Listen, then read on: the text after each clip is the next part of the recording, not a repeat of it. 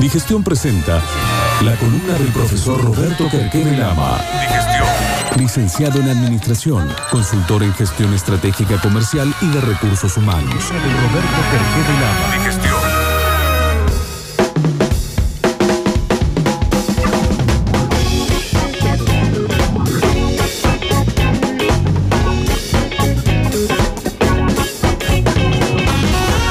La columna de hoy vamos a hablar de, algo que está bueno para manejar, mejorar el ambiente en la oficina. ¿Mm? También como pensado como seis tips, si bien vengo estudiando algunas cosas que están, son un poquito más profundas, hoy, hoy vamos a ir con un tema que sirva para, para tomar nota, que sirva para reflexionar, a ver en cuál de estos seis puntos están mejor.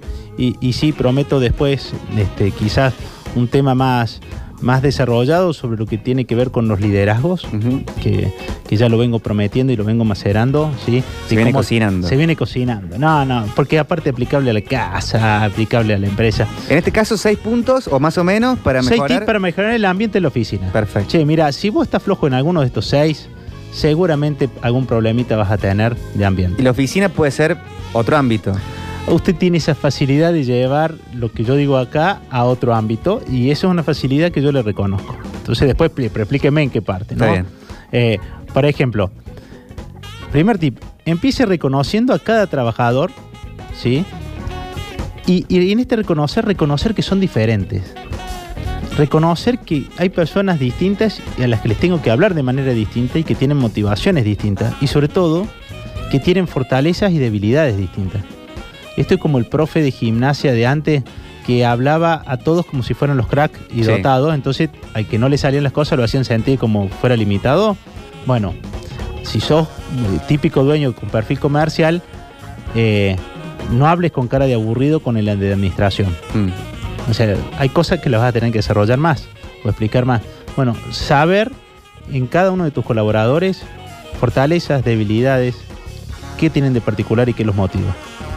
Segunda cuestión, comunicación efectiva y eficaz. O sea, cópiame los mails que tienen algo que ver conmigo, hermano. ¿sí? Y si me invitas a una charla, hacela breve. Trata de que te entienda. Hoy adelanto algo de una grajea de lo que tengo preparado, pero hoy los gerentes eh, tienen que tener capacidades conversacionales. Ya nadie puede pretender que su jefe sepa todo. No existe esa posibilidad. Se los quiero decir, para ser gerente artístico de una radio, no necesariamente tenés que ser el que sepa todo de la radio. Claro. Spoiler alert. Sacate esa, esa mochila. ¿sí? Y si sos nuestro amigo que hace bolsas, mira, podés saber de bolsas y no saber cómo se termina tejiendo la parte final de la bolsa, la terminación. Así que. O cómo funciona la tercera máquina allá al fondo. Claro. Pero ¿Qué viste. tipo de, de aceite se le pone? Sí, se clavó la máquina, ¿qué hacemos? No sé, resetear, no sé. Bueno, la idea es sacarse esa mochila. Ahora, lo que es imperdonable es que conversacionalmente no seas hábil. O sea, que no te puedas hablar con tu gente y que tu gente le pase algo cuando hable con vos. Por lo menos se sienta más informada, se tenga más certeza, se sienta motivada, ¿m? pero que la conversación valga la pena. Si hablar con vos es un problema o es aburrido, alguna vez habrás escuchado, oh, me iría, pero me está esperando para hablar. Sí. Tengo- Bajón, tengo reunión con. Sí, y cuando dice con es tu jefe, decir, qué lamentable. ¿Y cuando es el jefe el que dice tengo reunión con y es alguien de la empresa? No, eh, te equivocaste de trabajo. Estás errando. Te, te- no, te agarraste. Si tu problema siendo jefe es que te molesta hablar con la gente, y bueno, mucha gente hoy renuncia a los puestos de jefe. Por eso, Claro. no quiere escuchar más nada. Pero no la gente, alguien en particular. Bueno, pero ese alguien supuestamente sos el jefe y el líder y tenés un, un conjunto de herramientas a disposición para solucionar Claro. esa gente con la que no puedes hablar. Ah, esa- esos problemas conversacionales se atraviesan y hay que saber superarlos. Estás ahí para eso. ¿Mm? No puede ser que seas el jefe, no, yo no hablo con él porque no me lo banco. Y, y No, es literal. No está en el secundario. Sí. no, pero es literal que hay jefes que no hablan con personas. ¿En serio? No, hay gente que, le- que le ignora. Pero por eso no me lo banco. No me lo es vos que yo no lo dice, banco. es infumable. Pero soy el jefe. No, no, pero anda a hablarlo. Y cuando vas y hablas con el tipo, lo primero que te saca el tipo en cara es, no me habla, ¿puedes creer? Habla con todo, a mí ni me mira. eh, cuando habla conmigo a veces ni saluda. Este, yo no me merezco este destrato. Y lo que más duele eso es el destrato. Eh, que, que después es un callo, ¿no? Después dice "Eh, que se muere. Claro. ¿Mm? ¿Sabe qué? A este le roban, esos dos que están el fondo, le roban hace cinco años, ni se dio cuenta. ¿Y vos le dijiste algo? No. Si no me saluda ni para el cumpleaños. El concepto ese que vos de siempre de que las cosas que se hacen callo es buenísimo. Sí, sí. Sí, y te dice, pero no, no, no, no me duele. Pero no, te- no es que no está, no le duele. Hasta que toca un poquito, ¿sí? Eh, como te comunicas bien, bueno, definí procesos. Procesos para que, para que yo tenga claro mi ámbito de libertad y pueda poder jugar con libertad y ofrecerte el resultado. Entonces, che, hay proceso, hay procedimiento, cuál es mi área de trabajo, ¿Mm? para que sepamos cómo vincularnos. No puede depender directamente de vos que, hasta, hasta dónde hacer vos. No, che, pongamos reglas claras. Mientras más reglas hay en sentido de parámetro, más libertad y más posibilidades de cohesión hay. Es decir, cuando yo sé qué esperar de vos, vamos al ejemplo del fútbol. Cuando todos somos todólogos, una locura. Ese equipo tiene vértigo, pero es un desastre. Ahora, Mm. cuando tiene claro quién hace la marca, quién hace el relevo, quién está para jugar y hacer, ser de talentoso, este, me, me ayuda a que el tipo que no baja a marcar no le estén gritando ven y marca. No estás para eso. ¿Mm? Ahora, cuando el que está para marcar aparece queriendo ganar el partido, cabeceando, le decís, ¿dónde vas, hermano? Bueno, cuando eso pasa en las empresas, este, estamos en un problema. ¿sí? El tipo que pone voluntad no sirve, ¿no? Pero es voluntario, entonces le das una base de datos y te la quema en dos semanas. 100 clientes, los 100, les mandé mail. ¿Y cómo te fue? Ya van a contestar. Y yo pero no es enjundia, es un arte, es, es gestión, es, es un montón de herramientas que carece, pero sí tiene actitud. Bueno, che, basta de todo, luego pone proceso y que quede claro quién hace cada cosa. Porque eso evita roces, evita mal clima. Cuarto, invertir lo necesario para capacitar a los, co- a los colaboradores, ¿no? Y plantearle un plan de carrera, porque nada se puede delegar a gente que no está en condiciones de, de recibir esa, esa tarea. La- el peor error de la delegación es cuando le delegas algo a alguien que no está capacitado para hacerlo. Cuando le, delega- le delegas algo a alguien que no está capacitado. Perdón, Claro. Sí, sí. pero No, no. Para, para, para, quiero, para, para. quiero Vos- subrayar sí, sí. ciertas cosas. Entonces, ¿por qué no delegas? Y si no saben nada. ¿Y cuándo les enseñaste? Nada, son uno. Y al final, hasta el que tiene perfil para aprender, estando vos, no va a querer aprenderlo porque sabe que se, se haría cargo de la tarea. Y en eso que le delegás, a veces también se lo delegás exigiéndole tu forma de hacerlo. Claro. Entonces decís, para, tu forma de hacerlo, yo no sé si la tengo por expertise, no sé si la tengo por conocimiento, y a lo mejor conozco una forma mejor y la podemos construir. Hay una vieja guardia que era muy de decir, a mí nadie me tuvo que venir a enseñar nada, yo aprendí todo en la marcha. Sí. Ja, ¿Sabes lo que era? No, eso ya no funciona más. Eso ya fue. Hace dos días había un debate en la cátedra donde hablábamos esto de que las organizaciones se tienen que adaptar a las nuevas generaciones. Y, y yo le decía, pero esto no es porque hay uno se levantó un, un management em, nuevo que planteó que pobre los jóvenes. No, porque los jóvenes te dicen, no, me gusta y me voy y se van. Ese miedo no existe más. Hoy ya el management es de convencimiento y de influencia, ya no existe el miedo. La gente te dice, me arte. Pero ¿cómo te hartaste? Y sabes qué? Esto no lo, esto vamos a hacer un juicio de tres años. Yo- ahí a veces ni buscan indemnización, me arte. Sos muy malo. Y lo que te dicen cuando se van es una verdad que todos sabían, pero nadie se anima, y se animó el más joven.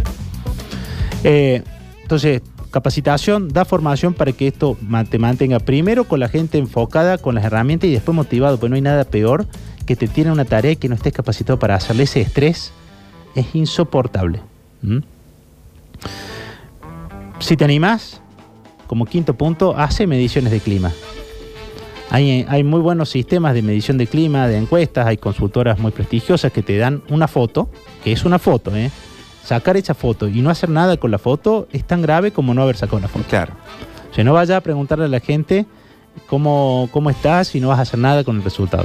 ¿Mm? El primer año te sirve de catarsis, el segundo año ya no te sirve. ¿Qué serían encuestas, charlas? En cuenta. Encuestas, si se saca una foto donde vos podés calificar a tu jefe. Algunas empresas hacen esto 360 grados, es decir, calificás a los que están por debajo tuyo, a los costados y hacia arriba. Y en otras hacia arriba no podés. ¿Mm? Y en esta calificación después hay un espacio de feedback donde decís, ¿por qué decís esto? Contámelo y háblame. Bueno, hay empresas que sacaron la foto en noviembre y toman la primera medida en, en octubre del año siguiente. la foto es vieja. Claro. ¿Entendés? Y a lo mejor refleja el- un- algo que pasó ahí. Alguna vez un- una empresa que, ten- que conocemos hicieron esta encuesta y justo estaba en conflicto una de las empleadas. En un área de cinco había una en conflicto y otra era muy amiga de esa que estaba en conflicto. Mal, carpeta psiquiátrica, embarazo, situaciones de violencia. La foto esa dio horrible. Hoy ninguno de, ni el jefe ni las dos personas que están ahí están ya rotaron de la empresa, pero la foto le sigue dando rojo hasta el próximo año. Y, Claro. cuando, y cuando hacen las charlas dice, sí, hay que mejorar esta área. Es pasado. Quedaron en esa Exactamente. Entonces, encuesta de clima o algún tipo de encuesta que pueda servir. Y por último, la misión, la visión y los valores de la empresa tienen que estar internalizados en la empresa. ¿sí? Tener claro el rumbo. No te sale escribir la misión, visión y valores. Bueno, ¿qué somos? Y cuando me decís qué somos, tener claro qué no somos. Che, ¿por qué tengo que estar orgulloso? Contame el sueño, ¿a dónde vamos? Cada tanto juntate con tu gente y decir, che, está complicado, pero nos espera un buen segundo semestre, tenemos los escenarios pensados, este, vamos a hacer un viaje, algo. ¿Entendés? Pero que dame la posibilidad de no levantarme solo a trabajar ocho horas al día, sino de compartir tu sueño, compartir tus ganas de laburar. ¿Por qué estás contento? ¿por qué vos, Víctor, te levantás y venís acá y tenés reuniones, venimos de una reunión y tirás ideas? ¿Por qué? ¿Por qué si podría estar haciendo otra cosa? No alcanza con tener trabajo. No, hace mucho. Nada más que ahora es, hace, ahora cada vez te das cuenta que uno quiere sentir que participa de un sueño grande. Y en la reunión que estábamos, que cada uno tiraba ideas y nos pi- pisábamos las ideas y terminamos acordando de decir, eso es vida. Lo otro es estar callado escuchando, che, ¿a qué hora termina esta reunión? ¿A qué hora nos vamos? Bueno, hay gente que se levanta ocho horas pensando a qué hora se va. Y no son pocas, O la semana esperando el viernes. por ejemplo. ¿Entendés? Y hay otra que el viernes, todos esperamos el viernes para descansar. Sí, obvio. Pero el lunes ya tenés esa cosquillita de alegría de decir, entro y hago pelo y barba y qué sé yo. Y otro dicen, ay, por Dios. Claro, que la alegría del viernes no sea la contracara de la tristeza del, lun- del domingo. Que el viernes sea el complemento de la semana. O sea, que el fin de semana sea el chimichurri y el lomito. Oh, qué rico. ¿Entendés? Pero que sea lomito. El tema es cuando vos venís comiendo zanahoria. Entonces te metes chimichurri a dos manos para pasar la zanahoria. Ujú. ¿Mm? Resumiendo entonces, eh, si les parece, eh, tener claro eh, las diferencias de cada trabajador, sus fortalezas debilidades, qué lo motiva, tener comunicación efectiva y eficaz, saber a quién se comunica y qué, y, tener habilidades conversacionales, entrenarlas. Eh, definir procesos y procedimientos para las distintas áreas para que todos nos integremos sin necesidad de que haya un árbitro más marcándolo, sino que esto pueda fluir con reglas claras, capacitar a tus colaboradores para que puedan sentirse dueños de lo que hacen y poder aportar. Sentirte un tonto es muy, muy desmotivante. Eh, realizar mediciones periódicas de clima, cómo van las cosas. Una medición informal es juntar a la gente cómo vamos. Un- Una Claro. empresa hace mucho que creció mucho, el emprendedor tenía esta inquietud de decir, y, y se encargó de ser, a ver si tengo la suerte y lo conseguimos, es el coach de sus equipos. El presidente de la empresa le hace coaching a los operarios. Se te dedica tiempo de su gestión a hacer, que, contame, y hace desayunos de trabajo, pero no como dueño, ¿eh? Se pone en el rol para no, no pasar por arriba de su jefe. Y escucharlo y ayudarlos a, mejorar. Entonces, realizar- mediciones de clima y por último, tener claro la misión, la visión y los valores para que cada uno internalice lo bueno de estar en tu empresa. ¿Qué pasa cuando alguien que piensa, todo muy lindo, Roberto, estos seis pasos para mejorar el ambiente en la oficina, pero estas son cosas que se hacen cuando te va bien? Claro. Se hacen antes de que te vaya bien. Claro. El tema es que si te va mal y no hacías esto, deberías cambiar la fórmula. Eh, y decís, ¿qué hago si estoy mal? Y bueno, cuando estás urgido, quizá plantear la misión, visión y valores o ir a juntar plata para cubrir el banco, eh, es urgente cubrirlo del banco. Si estás mal, estás urgido y, y no, no tenés materia prima para, para preparar productos, quizás no tengas claro los procesos. Tiempo para hacer los Claro. procesos. Y es lo mismo. Ahora, de alguna manera necesitas salir de ese circuito porque ahí tu problema es que no tenés capacidad de gestión. Y muchos de los que nos pueden estar escuchando son el mismo tipo que toca la, el bombo, la trompeta, el. Y no es que que antes era qué bueno cómo sabe instrumento. Y después se engañó que era una banda y siempre estuvo solo. Claro. Entonces, no es por esto. El tema es que en tu concepción creíste que alcanzaba con vos solo. En un ambiente tan cambiante, por ahí seguís haciendo una misma estrategia y querés reforzarla como con más fuerza y, y te estás cavando el mismo pozo. Cuando, cuando. Esto me lleva a decirte algo que te digo siempre. Esta gente que es tan buena fracasa con todo éxito. El problema estaba en la raíz de la concepción. La empresa era él. Entonces cuando fracasan, cuando les va bien, porque cuando les va bien no tienen forma de crecer. No tienen mano derecha, no tienen capacidad de gestión y empiezan a reventar, a reventar, a reventar y, y crecen hasta lo que les da la capacidad de ellos.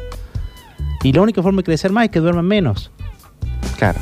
O crecer con un socio, pero el socio no está a la altura de él y no tiene a veces la paciencia. Entonces ese paradigma ya no sirve. Pero estaba en el eje, ¿eh? estaba en el eje de cuando él empezó a crecer. Por eso su techo era ahí. Y cuando quiere vender porque está reventado, la empresa vale 2 pesos con 50 sin él. Con él vale un millón y medio. Sin él, la máquina. Hasta los clientes te dicen, ¿y el Tito? No, el Tito no, no va a estar. que- No, entonces, yo lo sigo al Tito. No, el Tito no quiere trabajar más. El Ti- no, no me interesa. ¿Entendés? Entonces, cuando vos tenés esta realidad, te equivocaste en pensar que era un equipo y en realidad era Mascherano y 10 más.